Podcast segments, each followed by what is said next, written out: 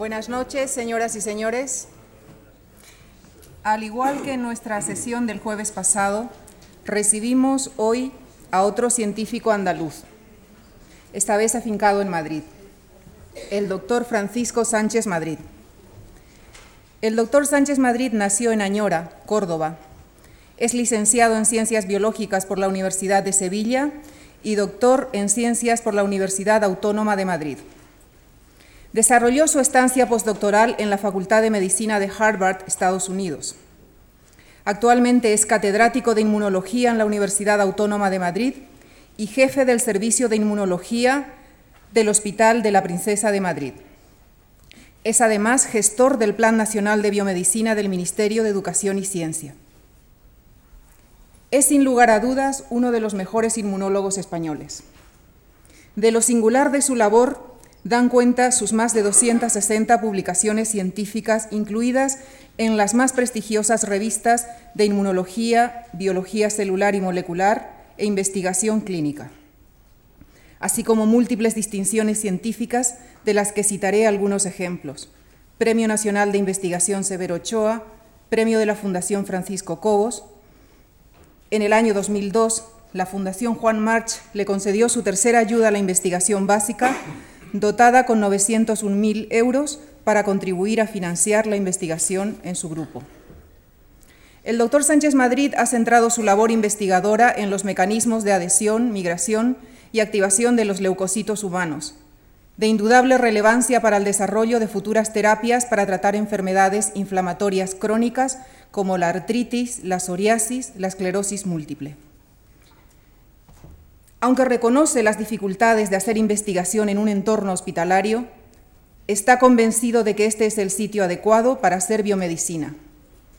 Habla de un baño de realidad diario, en el que hay una relación directa con especialistas clínicos y con enfermos. Indiscutiblemente, uno de los mayores méritos de su trayectoria profesional es el de haber promovido la investigación biomédica de excelencia en el ámbito hospitalario estableciendo un ejemplo de cooperación eficaz entre la investigación básica y la investigación clínica. El doctor Sánchez Madrid es extremadamente sencillo y afable. Sin embargo, no duda en levantar su voz con rotundidad en defensa del rigor científico.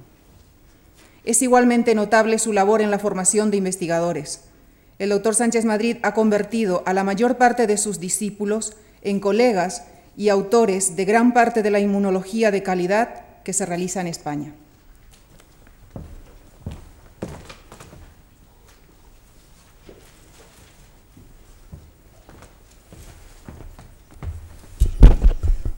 Buenas tardes. Eh, muchísimas gracias por estas palabras. Eh, realmente yo me siento abrumado. Eh, yo creo que lo, más que me ha gustado de, de, la introducción de Lucía es decir que es una persona sencilla. Yo creo que eso define, bueno, me, gusta, me gustaría ser así, realmente. La verdad que me siento privilegiado por estar en este foro hoy y tratar de compartir con vosotros parte de la de las investigaciones que hacemos y de los de las inquietudes que tenemos en nuestra investigación. También me siento muy honrado y muy privilegiado y agradezco profundamente a la Fundación Juan Marc y a todos los partícipes, no solo por invitarme a este acto, sino también por haberme haberme honrado con, esta ayuda que realmente ha hecho que mi laboratorio, pues, eh, que generalmente pues, ha tenido dificultades eh, económicas para hacer experimentación o determinados tipos de experimentación hoy día podamos abordar de forma mucho más solvente eh, experimentos que antes no nos planteábamos, con lo cual muy agradecido doblemente, no solo por estar aquí, sino también por esta financiación que estoy ahora, está disfrutando mi grupo. El tema que, voy a tratar hoy es el tema que nos ha ocupado durante los últimos 10-15 años en mi grupo y que tiene que ver con los procesos de tráfico leucocitario, de migración leucocitaria, desde un punto de vista dinámico. Realmente lo que hemos introducido en el grupo ha sido todas las técnicas de imagen, de visualización de, de procesos y tiene que ver también mucho con todos estos procesos de la migración leucocitaria que luego se ha demostrado que es enormemente relevante en enfermedades inflamatorias crónicas y en la implementación de nuevas terapias, nuevas terapias para enfermedades de difícil resolución, de difícil atajo, y que eh, curiosamente la investigación básica se puede trasladar. Cuando hablan de investigación translacional, ahora se habla mucho en todos los foros, básicamente eh, tuve una intervención hace poco en un foro de biomedicina y básicamente mi intervención fue basado en que hay que trasladar, pero para trasladar algo hay que hacer una buena investigación básica, si no, no hay nada, nada que trasladar. Es decir, trasladar significa pasar de una investigación básica y del conocimiento, general conocimiento, a tratar de eh, resolver problemas clínicos. Por tanto, pero hoy vamos a hablar sobre todo de tráfico leucocitario desde un punto de vista muy sencillo, muy ilustrativo. El sistema inmune nos brinda básicamente un sistema de protección. Es un sistema eminentemente eh, activo, dinámico y sobre todo de, es un sistema muy eficiente para librarnos de patógenos. Y nos libera y nos libra o nos trata de librarnos de patógenos de varios tipos, como pueden ser bacterias extracelulares, parásitos que nos causan enfermedades, neumonías, tétanos, enfermedad del sueño, bacterias intracelulares, como las que producen la tuberculosis o la lepra, o otros parásitos como producen la malaria, una de las enfermedades que afectan una gran parte de la, población mundial, virus intracelulares, viruela, virus del SIDA, gripe, o parásitos eh, intestinales, parásitos extracelulares que también causan enfermedades. Esto sería, este es el cometido del sistema inmune.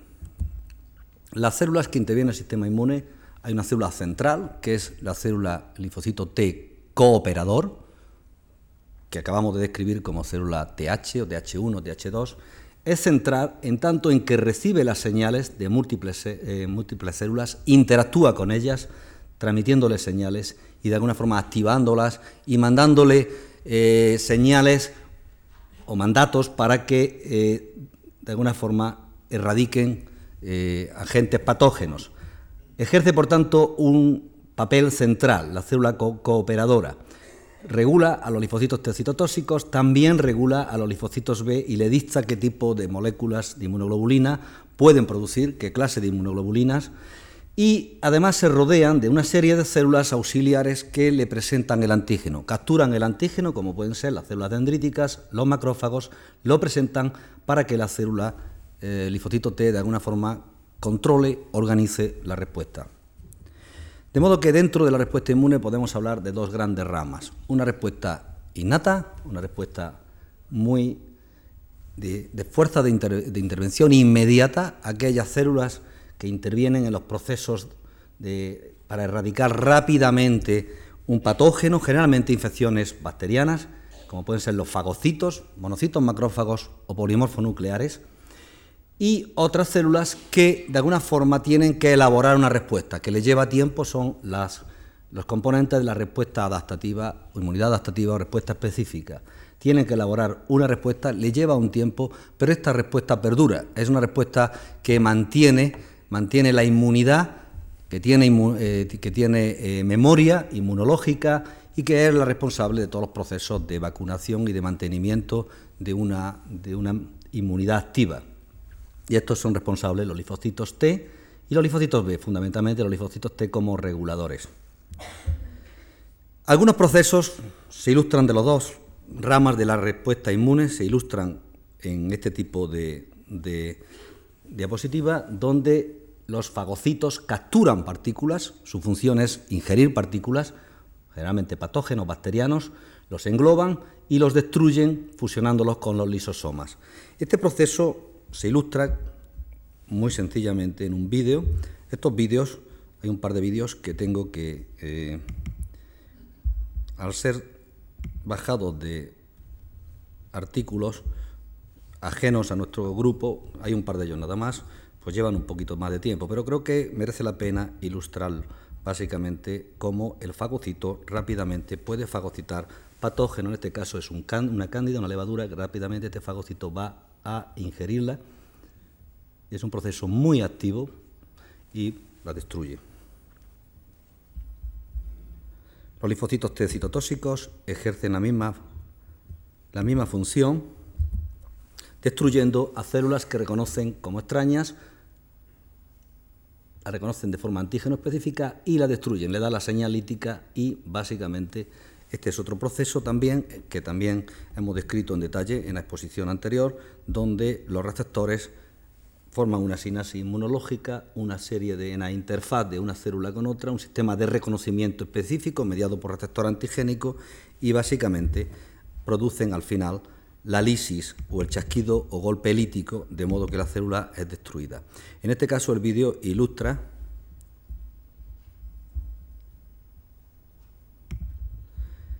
ilustra cómo un linfocito tóxico, en este pequeño, una célula más pequeña, el pequeño David, y reconoce a una célula infectada por un virus, una célula tiana, el golpe lítico y la célula empieza a perder la integridad de membrana y es destruida en cuestión de 15-20 minutos. Es una respuesta muy rápida.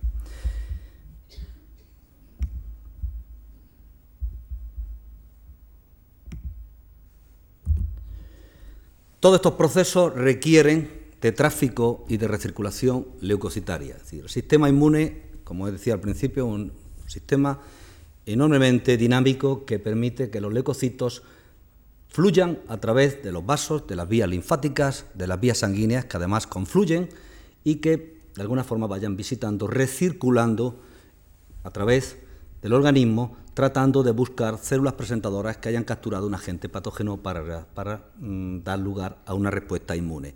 De modo que la mayoría de las respuestas tienen lugar en estos órganos linfoides secundarios, pero es un sistema enormemente dinámico y versátil.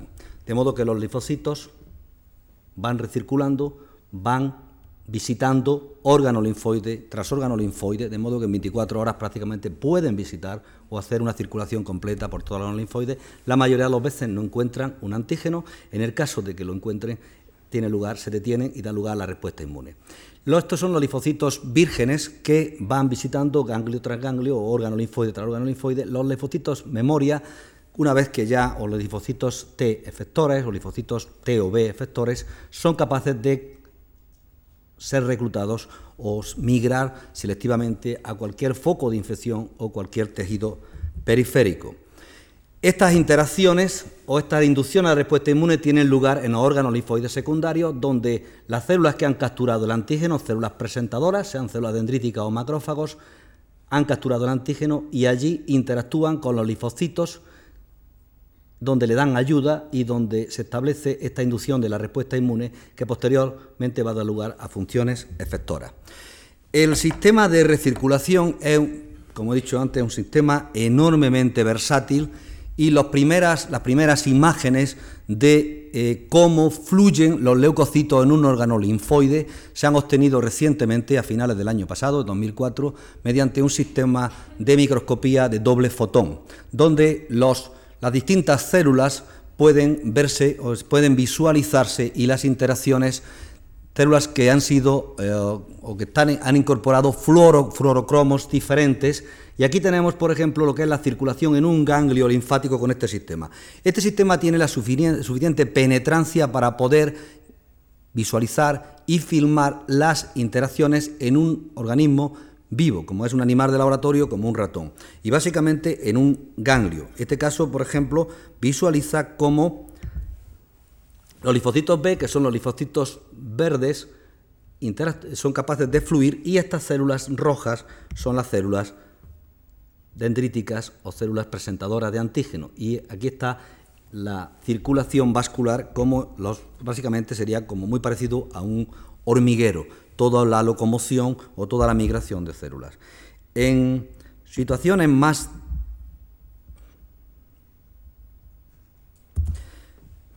En más detalle se pueden observar cómo interactúan los linfocitos T con las células presentadoras. Yo no sé si podría tener menos, menos luz aquí, porque muchas de las proyecciones, no sé si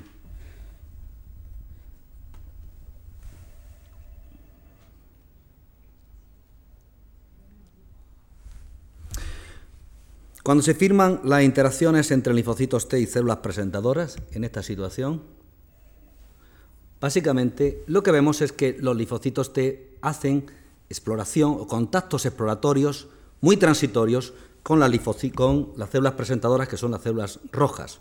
Básicamente no se detienen, van haciendo, van auscultando aquellas células presentadoras para si alguna de ellas reconoce, en alguna de ellas le está presentando el antígeno adecuado solamente cuando en algunos casos, en presencia de un antígeno que hemos introducido, podemos ver cómo estas interacciones empiezan a perdurar.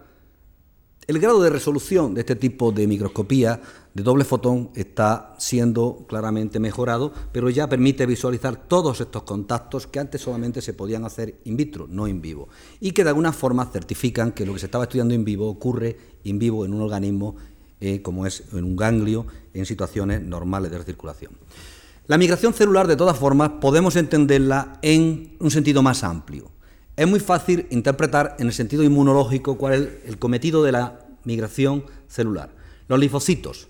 Los linfocitos, los distintos tipos leucocitarios tienen un cometido. Los linfocitos, su función es recircular, vigilancia o inmune, y en el caso de que reconozcan un antígeno, activarse para mediar una función, sean una ayuda, en estos, en estos linfocitos T cooperadores que son centrales en lo que es la regulación de la respuesta inmune, o en aquellos que son citotóxicos que van a ejercer una función efectora destruyendo bien una célula tumoral o una célula infectada por un virus. Los monocitos o los neutrófilos, su cometido es fagocitar, como hemos visto anteriormente, capturar patógenos y eliminarlos, deglutirlos y eliminarlos, básicamente. Los progenitores hematopoyéticos, su, su función es colonizar órganos, diferenciarse y dar lugar a las distintas series otras células. ¿Qué ocurre con otras células? ¿Cómo se entiende o cómo se comprende la migración en otras células? Fibroblastos o en endotelio es reparación tisular. Básicamente en una herida, cuando hay una herida, hay un daño, tiene que repararse. En endotelio, pues en procesos de formación de nuevos vasos. En neuronas o en progenitores musculares en procesos de formogénesis, cuando se están confeccionando o están confeccionando los tejidos, se están diferenciando los tejidos. También tiene mucho sentido la migración y emplean los mismos receptores las células tumorales que los leucocitos. Es decir, hay un mecanismo de mimetismo molecular donde los mismos receptores que emplean los leucocitos para interactuar con los vasos, para hacer extravasación, como veremos a lo largo de la, de la exposición, emplean los tumores para producir focos metastásicos a distancia. De hecho, la mortalidad del 90% de los tumores se debe a este proceso, al proceso de metástasis, cuando es muy difícil de atajar un tumor básicamente cuando lleva a un cierto grado de proliferación celular, son capaces determinadas células, muy pocas, de migrar. Migrar y ejercer, seguir las mismas pautas que hacen los leucocitos y los mismos receptores. Y formar otros focos metastásicos o tumorales a distancia que son los que van a hacer daño tisular y van a causar posiblemente el fallecimiento o la muerte del, del paciente. En el caso de la reparación tisular es muy sencillo, es decir, esto es un trabajo, un vídeo de un trabajo ya ah, del laboratorio, donde básicamente eh, las células del mesotelio peritoneal, la monocapa del que rodea el mesotelio, ante una herida, cambian, hacen una transición de células epiteliales a células migratorias y restauran la monocapa, restauran la integridad de la monocapa.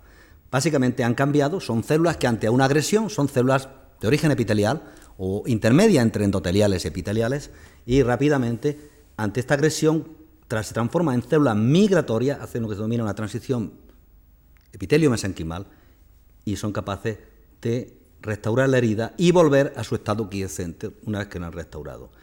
En una cámara más rápida se observa cómo sucede esto en los queratinocitos de la piel. Esto he tomado un artículo reciente donde vemos cómo rápidamente se restaura la herida y los queratinocitos son capaces de restaurar la herida.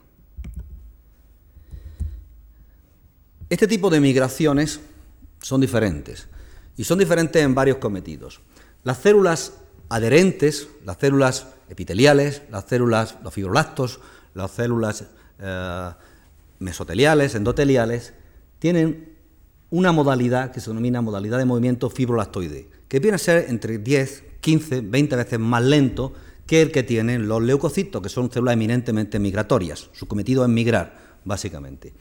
Y esto se observa aquí básicamente son células, es una célula endotelial que ha sido transfectada con una proteína que interviene en la adhesión al sustrato. Es una de estas integrinas, moléculas de adhesión al sustrato, lo que son los receptores de locomoción celular. Y vemos que sobre todo la célula, la retracción de la célula es muy distinta.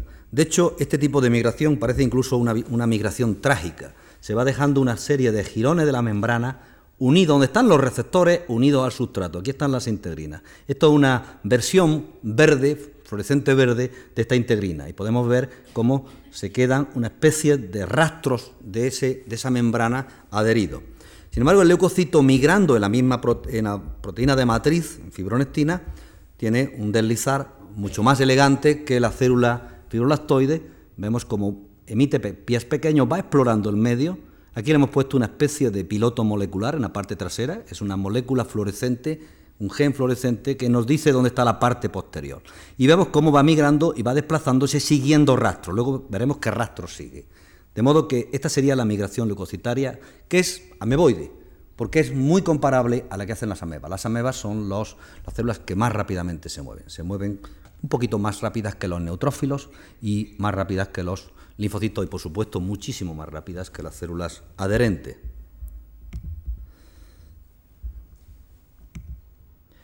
En el contexto de la extravasación leucocitaria, de la migración leucocitaria, se han establecido varias etapas en la migración.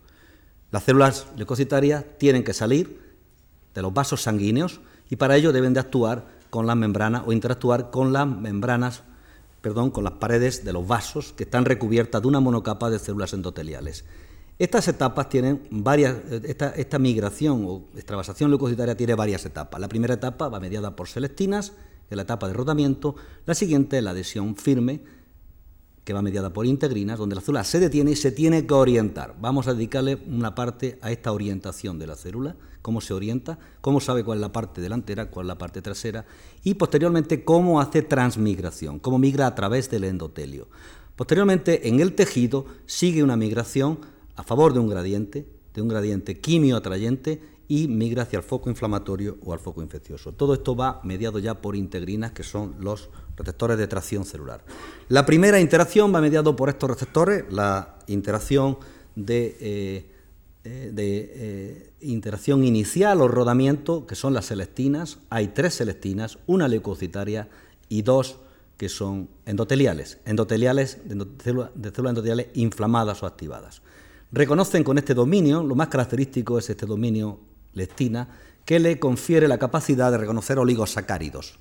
Oligosacárido es un grupo mínimo que es Sialil Lewis X, un tetrasacárido. Esto es importante para la interacción, de modo que en la interacción inicial hay una, una celestina leucocitaria y dos celestinas endoteliales que están interactuando con proteínas altamente ricas en carbohidratos que disponen de estos, son los ligandos que disponen de estos carbohidratos mínimos, consenso, que sería Sialil Lewis X. Básicamente son todas estas proteínas que no hacer caso eh, y en detalle. Por el contrario, las integrinas son los locomotores, son las que conectan el medio externo, es decir, sea una membrana endoteliar o sea una proteína de matriz, son los rectores de locomoción que propulsan a la célula, le confieren la capacidad de propulsión. De modo que estas integrinas interactúan con la parte externa, con sus ligandos, y conectan por la parte interna con los filamentos de actina a través de la nucleación de todas estas proteínas que son proteínas de unión actina. De hecho, establecen, esto está muy bien estudiado, un tipo de adhesiones que se denomina adhesiones focales, que está muy bien estudiado en células adherentes, donde se establecen este tipo de uniones ricas que son como asideros de la célula a la matriz. Por eso las células adherentes tienen esa migración tan lenta y tan y, tienen tanta fuerza de unión al, al ligando o a la matriz y esa forma tan trágica de emigrar, porque tienen estos asideros con una tensión muy fuerte. Y esto se observa aquí. Esto es un fibrolacto que está expresando una de estas proteínas, paxilina, que es una de estas proteínas de unión actina, y vemos cómo establecen este tipo de asideros, migran muy lentamente y cuando va a trasladar el cuerpo celular tiene que mantener estos asideros que le sirve para hacer la traslocación del cuerpo celular, es decir, la propulsión del cuerpo celular. Estas integrinas son una familia amplia de receptores. Hay dos que nos interesan desde el punto de vista de leucocitos, que son LFA1 y VLA4, que son las dos integrinas que emplean el leucocito para unirse al endotelio. Al endotelio. Lo, vamos a ver, lo vamos a ver en más detalle. De modo que, en primer lugar, la primera interacción es la interacción de celestinas con sus ligandos, donde la célula comienza a rodar. Es una interacción que tiene una constante asociación y asociación muy rápida y lo podemos observar en este vídeo que nos ilustra la interacción de una monocapa de células endoteliales que simula un vaso, un vaso artificial, donde eh, en condiciones de flujo hemodinámicas un leucocito se hace interactuar. Y vemos cómo la primera interacción va mediada por selectinas, oligosacáridos, en mucinas, y cómo la célula rueda sobre esa monocapa de células endoteliales de cordón umbilical básicamente vemos cómo la célula va rodando, se puede interferir, interferir impidiendo esta interacción, se puede impedir esta primera adhesión firme. La segunda va mediada por integrinas, dos integrinas, VLA4, LFA1, en el leucocito que interactúan con dos ligandos en la pared endotelial, de endotelio activado, que son ICANN y VICA. Y esto se observa aquí en este tipo de eh, vídeo, pequeño vídeo, donde el leucocito se ha detenido, son responsables de la adhesión firme y va a hacer migración a través del endotelio. Vamos a ver células que van a pasar a través del endotelio, van perdiendo refringencia y algunas de ellas han pasado a través de la monocapa de endotelio. Y aquí se manifiestan como células fantasma, ya que esto es una, es una una plaquita de vidrio y básicamente no hay una matriz tridimensional que permitiera su paso. Lo mismo sucede en experimentos de microscopía intravital. Es decir, estos experimentos en cámara de flujo son similares a los experimentos que se han hecho con la vénula mesentérica de un animal de experimentación, donde se puede observar cómo hay células que van rodando, leucocitos que ruedan sobre la pared vascular hay otros que en condiciones, cambiando las condiciones, añadiendo un factor proinflamatorio, se han detenido. Tenemos leucocitos que están detenidos en la pared vascular y con mucha dificultad, pero es posible ver células que hacen extravasación. En este caso la hemos la tenemos en un círculo para ver cómo la célula se ha aplanado, se ha orientado y hace transporta el cuerpo celular a través o hace transmigración a través de la monocapa de células endoteliales. En, este, en esta interacción, leucocito, endotelio, la primera etapa es el reconocimiento por selectinas de oligosacáridos, la segunda es la etapa de adhesión firme mediada por integrinas, pero hay un control que son las citoquinas quimioatrayentes. Las citoquinas quimioatrayentes que encuentra el leucocito para hacer la transición de una célula rodante a una célula que sea detenido y estas citoquinas promueven un cambio conformacional de estas integrinas. Generalmente el leucocito circulante lleva la integrina en conformación activa y por tanto es incapaz de interactuar con los vasos y hacer extravasación.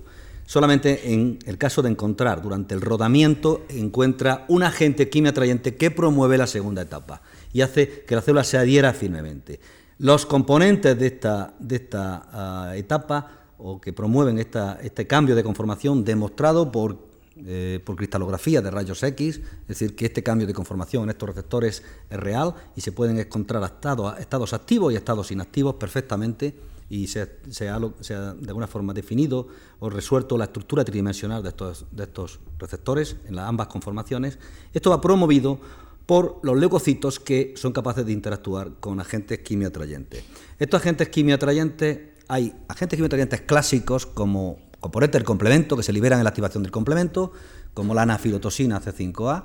Hay también componentes de péptidos quimiotácticos bacterianos, o también hay una amplia familia que se descubrió hace unos 10 o 12 años, que es la familia de las quimiocinas, que es una contracción de citoquinas quimiotácticas. Son péptidos 70-80 aminoácidos que son capaces de guiar la migración de las células. En esta etapa hacen este proceso, pero también guían la migración.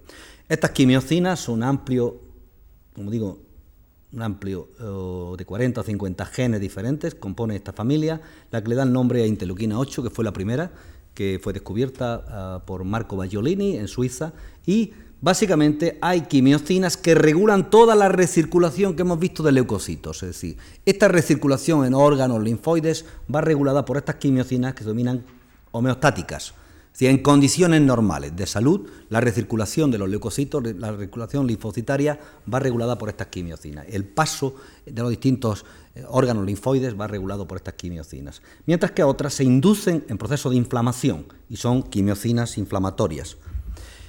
Y esto hace mención a este proceso, es decir, hay quimiocinas que se inducen en procesos como son procesos de enfermedades inflamatorias crónicas de distinto tipo, que afectan a distintos órganos. También hay quimiocinas muy importantes como correceptores del virus del SIDA, como son CCR5 o es CXR4, y hay quimiocinas que se han descubierto que tienen un papel también en metástasis, en migración de metástasis tumoral, como en carcinomas.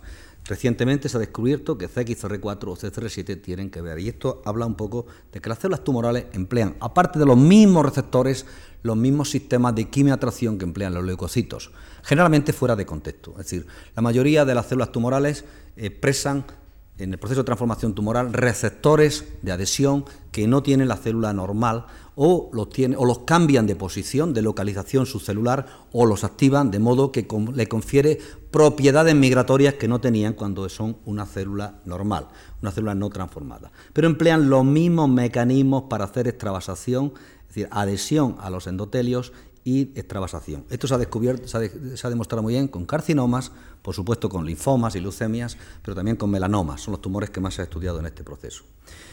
¿Cómo actúan también las quimiocinas? ¿Cómo son capaces de guiar, de guiar ese, esa migración de los leucocitos? Básicamente el leucocito tiene una morfología esférica y cuando detecta un gradiente de quimiocinas, rápidamente, cuestión de pocos minutos, es capaz de cambiar completamente la morfología y adquirir este tipo de morfología elongada, donde tiene un frente, una parte anterior y una parte posterior. La parte anterior es el frente de avance y es donde se localiza, y esto quizás la, una de las contribuciones más recientes de nuestro grupo, ya en los últimos años básicamente, que aquí en esta parte delantera es donde se localizan los receptores o los complejos quimiosensores. Es decir, los receptores de quimiocina están localizados en este frente de avance para guiar la marcha o la migración de la célula, la dirección de la célula, la dirección migratoria de la célula. En, este, en esta parte eh, delantera, que vamos a ver un poco más detalle, aparte es donde el sistema de autopropulsión, la maquinaria de polimerización de miosina y todo el sistema de osteomiosina le da la energía suficiente para la atracción celular, para el avance celular. Otra cosa llamativa de los leucocitos es que expresan en la parte posterior, tiene una parte que está en un plano superior al plano de, adhesión al sustrato o, el plano donde está interactuando con el endotelio, con una proteína de la matriz, y es esta parte posterior o apéndice posterior o urópodo, que es como lo definimos nosotros, donde que se eh, redistribuyen una serie de receptores de adhesión y cuya función está aún poco elucidada, poco clarificada, y la mayoría de los artículos en este área pues, fueron publicados por nuestro grupo. Eh, generalmente esta migración se puede ilustrar aquí en este tipo de, de vídeo pequeño, donde tenemos un neutrófilo que persigue a un microorganismo, en este caso un microorganismo bacteriano. Veis cómo es un polimorfo que lo persigue. Básicamente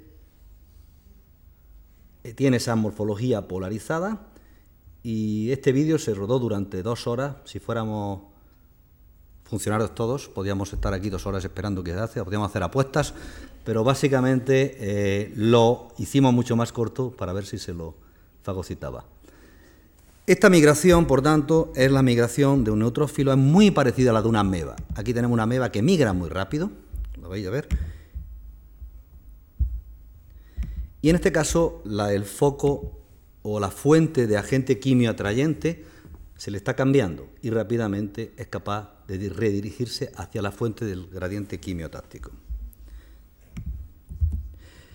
¿Qué sucede con los linfocitos? Algo parecido. Los linfocitos en este lo que antes describimos de una forma, ah, por primera vez, de una forma mucho más formal, con vídeos, se ha hecho por el grupo de Santos Mañez en el Centro Nacional de Biotecnología, que ha tenido la cortesía de cederme este, esta diapositiva, que es un vídeo donde tenemos un leucocito, un linfocito, que ha sido eh, expresa una forma ah, fluorescente, una versión fluorescente de un receptor de quimiocina, de CCR5, y aquí tenemos la fuente del gradiente quimiotáctico y vemos cómo se va, empieza a desplazar y cómo relocaliza completamente en el frente de avance el receptor de quimiocinas.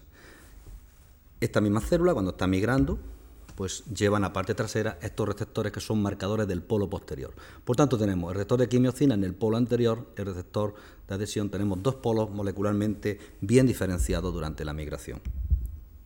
El frente de avance, de hecho, es el que acumula la sensibilidad al gradiente de quimiocina, el que detecta el gradiente de quimiocinas con estos receptores que se disponen en, eh, justamente localizados para guiar y todo el sistema de traducción de señal está polarizado y activado en el frente de avance, así como todo el sistema de polimerización de actina, todo el sistema de propulsión de actomiosina está localizado en este frente de avance.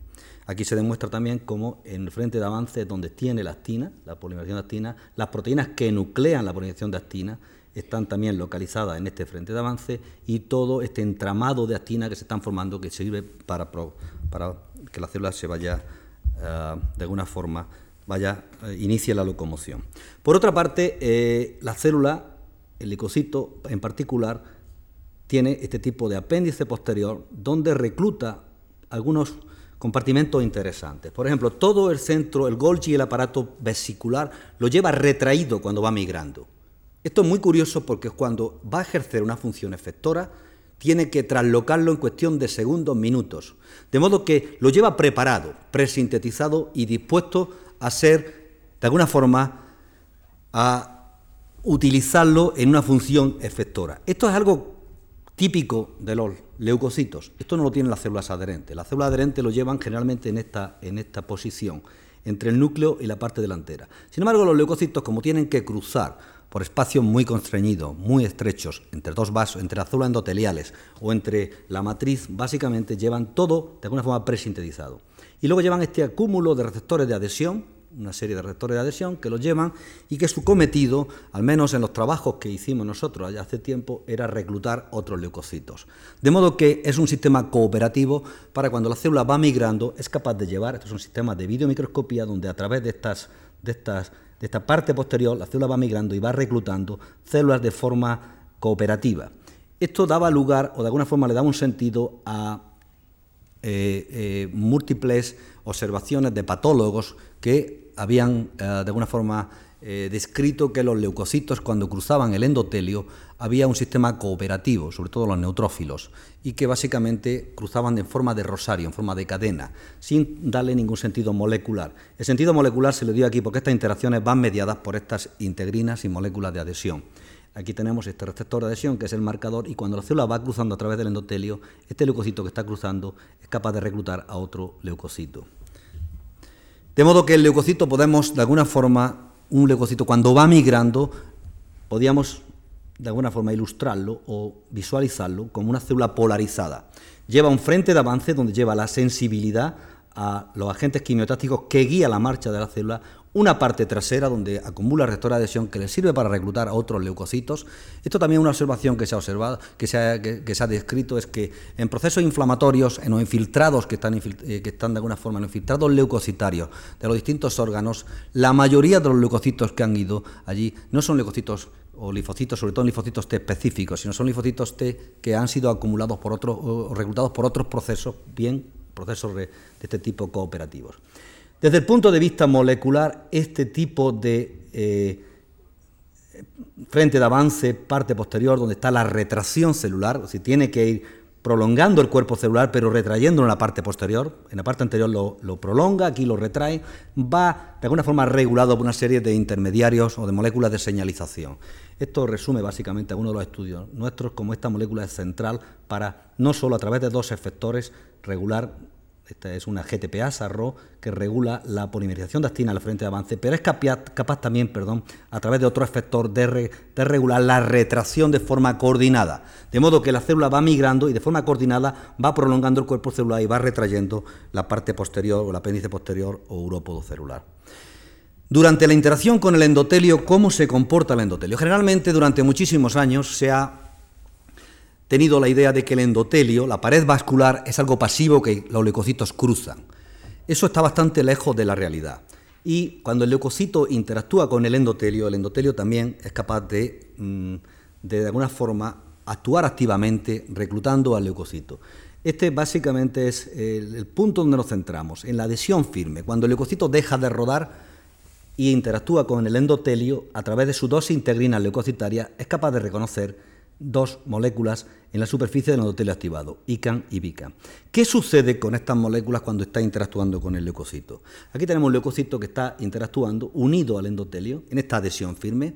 Cuando estudiamos la interfase de este leucocito con el endotelio, pero a nivel de la célula endotelial, observamos que del endotelio, de la célula endotelial, emerge, sobresale una estructura de anclaje del leucocito, que rodea el leucocito, lo de, rodea, de alguna forma lo ancla al endotelio, actúa de freno, porque esto se observa sobre todo en condiciones hemodinámicas, en condiciones de flujo hemodinámico, lo ancla y es una estructura dinámica que sigue al leucocito durante todo su tránsito a través del endotelio.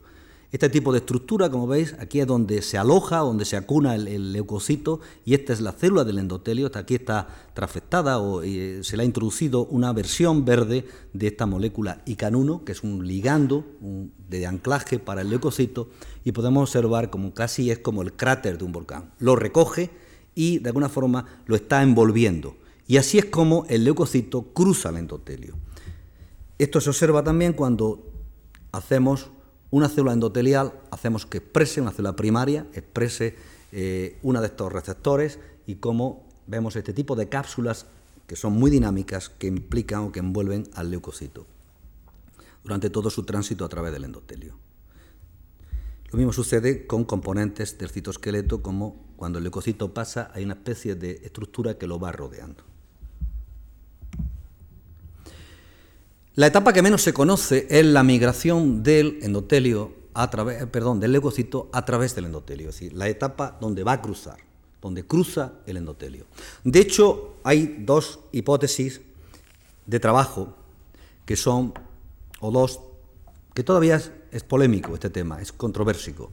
Básicamente, el leucocito cruza, lo vemos aquí.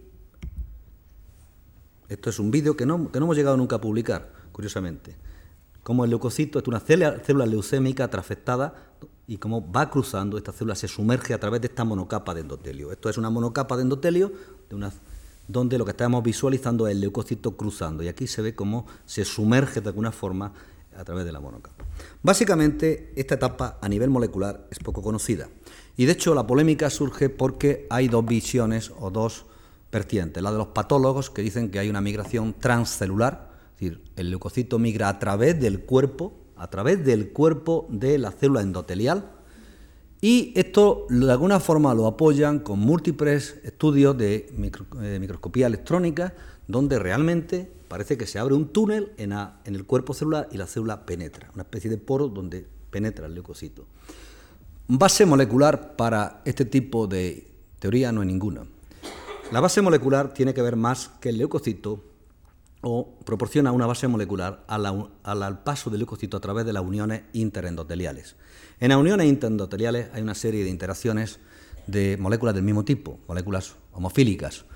Están las caderinas, caderinas vasculares, con complejo caderinas cateninas, que tiene una fuerza de unión muy fuerte que impide los cambios o, que impide que se cambie la integridad de la permeabilidad de la monocapa endotelial y también se han descubierto una serie de receptores más recientemente que están en las uniones estrechas, que son moléculas de uniones, las JAM 1, 2 y 3, moléculas de uniones interendoteliales.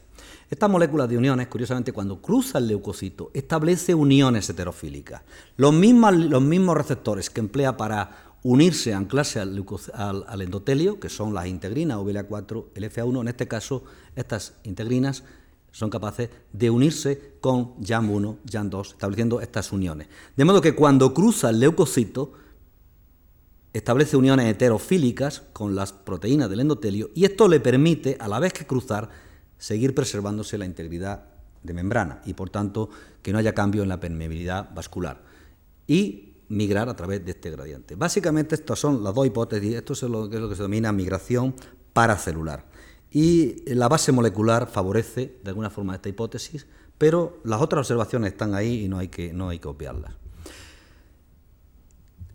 ¿Cuál es el sentido de la migración leucocitaria? La migración leucocitaria tiene un sentido beneficioso, es decir, tiene un sentido en el sentido en que lo hemos estado abordando, es decir, es necesaria para la respuesta inmune, es necesaria, es importantísima que los leucocitos acudan a los sitios de infección. Si tenemos algún defecto genético, Tenemos un problema, una inmunodeficiencia, que tenemos que subsanar en los primeros, los primeros meses de la vida, si no es letal, y eso ya eh, son defectos genéticos en estos componentes, en los componentes del primer estadio de las celestinas o en el segundo componente que son las integrinas, los asideros, de alguna forma del leucocito al endotelio, son importantísimos. Y por tanto también son muy importantes para el control de la infección. Pero puede ser perjudicial. ¿Dónde sucede esto? Sucede sobre todo en enfermedades inflamatorias crónicas, donde recurrente y persistentemente los leucocitos migran a un determinado órgano, generalmente allí que encuentran, puede ser una enfermedad autoinmune, encuentran un autoantígeno y de alguna forma persiste el daño porque el leucocito va allí, allí no encuentra ningún agente infeccioso que erradicar y básicamente lo que hace es causar daño.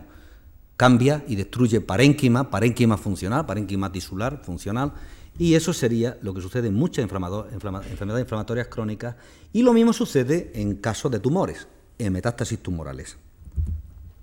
En el caso de las enfermedades inflamatorias crónicas son enfermedades de gran prevalencia, que son causas relevantes de, sobre todo, de morbilidad y de mortalidad, de alta morbilidad y mortalidad, y algunas de ellas tenemos aquí, solamente menciono algunas conocidas por todo, enfermedades cardiovasculares, arteriosclerosis, enfermedades digestivas, cirrosis, enfermedades osteoarticulares, la artritis reumatoide, enfermedades respiratorias, ama bronquial. Podríamos destacar también enfermedades del sistema nervioso central, como esclerosis múltiple, enfermedades de la piel, como son eh, psoriasis, etc.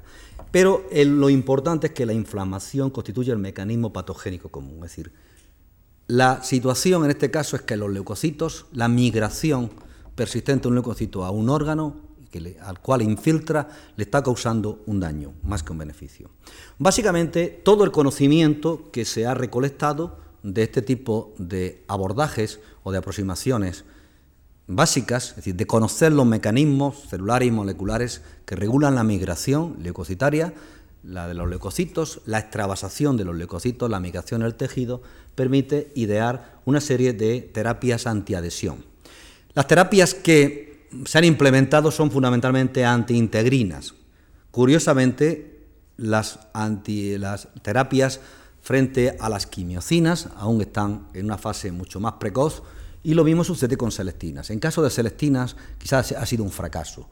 Fueron los primeros receptores que se pensó que podía haber una terapia mm, fácil y ha sido, la cosa ha sido mucho más complicada. Sin embargo, en integrinas, los abordajes o la aproximación ha sido hacer péptidos, péptidos sintéticos o pequeñas moléculas, pequeñas moléculas orgánicas o inorgánicas que son capaces de unirse al sitio de interacción de estas integrinas con sus ligandos y de bloquear procesos. Esto ha dado lugar, por ejemplo, a inhibición de metástasis en melanoma, que está en ensayo clínico, o sobre todo en el caso que ya es una, terapia implementada en cardiología es la formación de trombos, la inhibición de la formación de trombos.